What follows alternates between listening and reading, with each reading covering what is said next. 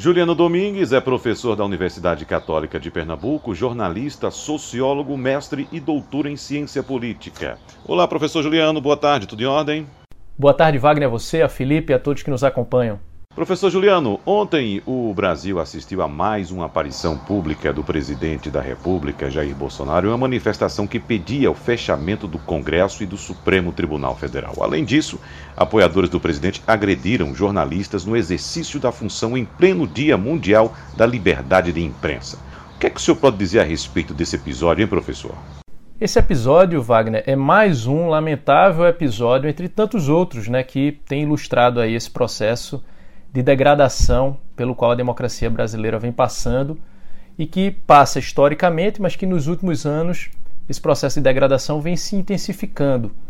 E vale destacar, Wagner e ouvintes, que não se trata de um caso isolado do Brasil, mas sim de um fenômeno que tem se manifestado e crescido em várias democracias ocidentais, que é o fortalecimento de líderes e grupos com viés claramente autoritário que procuram, por meio não só do discurso, mas também dos seus atos, desmoralizar as instituições democráticas e, com isso, fazer valer sua vontade sem que as regras do jogo institucional sejam respeitadas. E aí, esse processo de deslegitimar as instituições passa também por uma tentativa de deslegitimar e de atacar os indivíduos que compõem essas instituições. E aí, a imprensa é parte desse processo de deslegitimação. Né? A imprensa, ela se insere nesse grupo de instituições fundamentais para o funcionamento de qualquer democracia, ou seja, é um pré-requisito para o funcionamento de qualquer democracia a existência da imprensa e de uma imprensa cada vez mais livre. Ou seja, quanto mais livre uma imprensa, quanto mais independente, mais democrático tende a ser aquele país. Não é a primeira vez que jornalistas são agredidos, infelizmente, por manifestantes, mas o que a gente pode dizer é que na história recente do país, é, nunca se viu um presidente da República tão conivente em relação a esse tipo de agressão. E, quer dizer, pior do que isso, né? ele, é, através dos seus atos, do seu discurso principalmente, ele incentiva agressões dessa natureza, uma postura ofensiva em relação ao trabalho da imprensa. E aí, Wagner e ouvintes, não por acaso, o Brasil é muito mal posicionado no ranking de liberdade de imprensa que é medido pela ONG Repórteres Sem Fronteiras. No relatório é, de 2020, divulgado esse ano, é, o Brasil aparece na posição 107. Veja, a gente está atrás de países como Líbano, Quênia, Ucrânia e Hungria no quesito liberdade de imprensa, lamentavelmente, e ainda é, com um presidente que acaba por incentivar, né, não condena e ainda incentiva comportamentos agressivos em relação à imprensa, Wagner. Professor Juliano, o quanto esse tipo de postura por parte do presidente da República e desses apoiadores tem apoio na sociedade, professor? Infelizmente, Wagner, posturas como essas que a gente tem observado ainda contam com o respaldo de boa parte da população, né? justamente pela cultura autoritária arraigada e internalizada na nossa sociedade. Várias pesquisas indicam que, no geral, o brasileiro ele é pouco democrático, ou seja, ele não tem internalizado é, é, os valores democráticos. Mas o que a gente pode dizer, Wagner, tentando enxergar aí o lado cheio do copo, é que é, os dados indicam aí que o presidente ele tem perdido apoio popular. As imagens de ontem, vindas de Brasília, ou seja, daquela manifestação, carreata, muitos ouvintes devem ter recebido nos seus grupos de WhatsApp, podem levar a gente a um falso entendimento de que o presidente e o governo né, do presidente Jair Bolsonaro ainda contam com o apoio incondicional é, de boa parte da população brasileira. Aparentemente, o que os dados indicam é que esse apoio ele tem cada vez é, se reduzido. Esse tipo de acontecimento, esse que a gente observou ontem, deve reforçar uma tendência que já é observada, que é a tendência de perda de apoio popular. E aí eu trago aqui, Wagner e ouvintes, dois dados que ajudam a gente a inferir isso. O primeiro é de uma pesquisa é, da XP, né? É, e aí, nessa pesquisa XP, a expectativa ruim ou péssima tem aumentado gradualmente desde fevereiro do ano passado.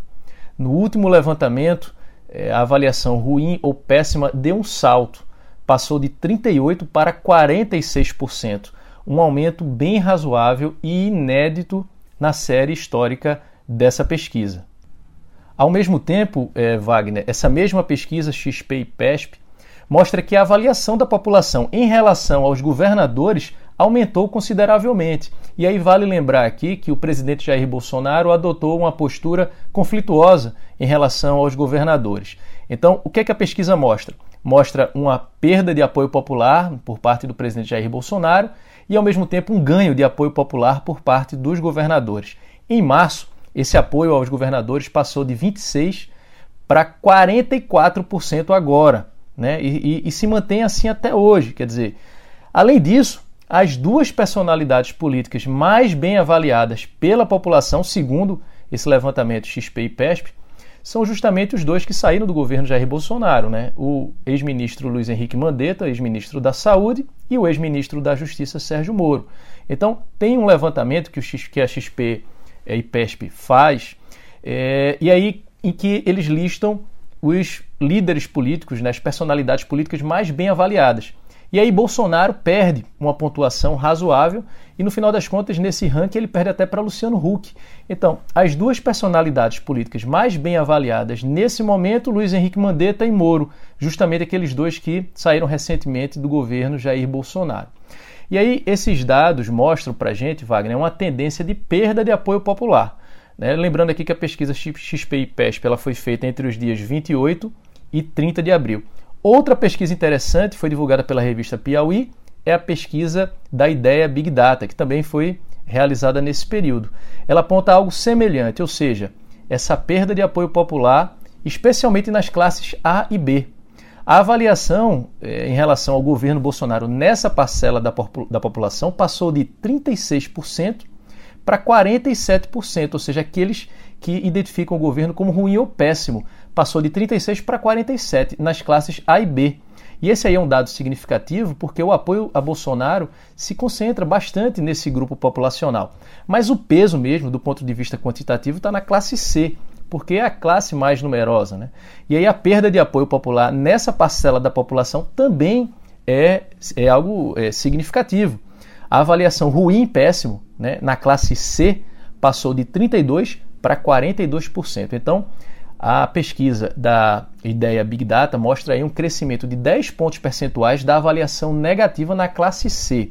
Resumindo, os dados indicam que o governo Bolsonaro tem perdido o apoio popular de maneira significativa, né, ao contrário do que as imagens de ontem podem fazer parecer, Wagner. Professor Juliano Domingues, muito obrigado, um abraço e até semana que vem. Eu é que agradeço, lembrando aí aos ouvintes que esses dados eles estão disponíveis na minha conta no Instagram. Então, buscando lá no Instagram Juliano Domingues, vocês vão ver aí o, o, os prints desse, desses gráficos aí, vão poder acompanhar melhor esses dados aqui aos quais eu me refiro no comentário. Então, uma boa tarde a todos vocês e até a próxima.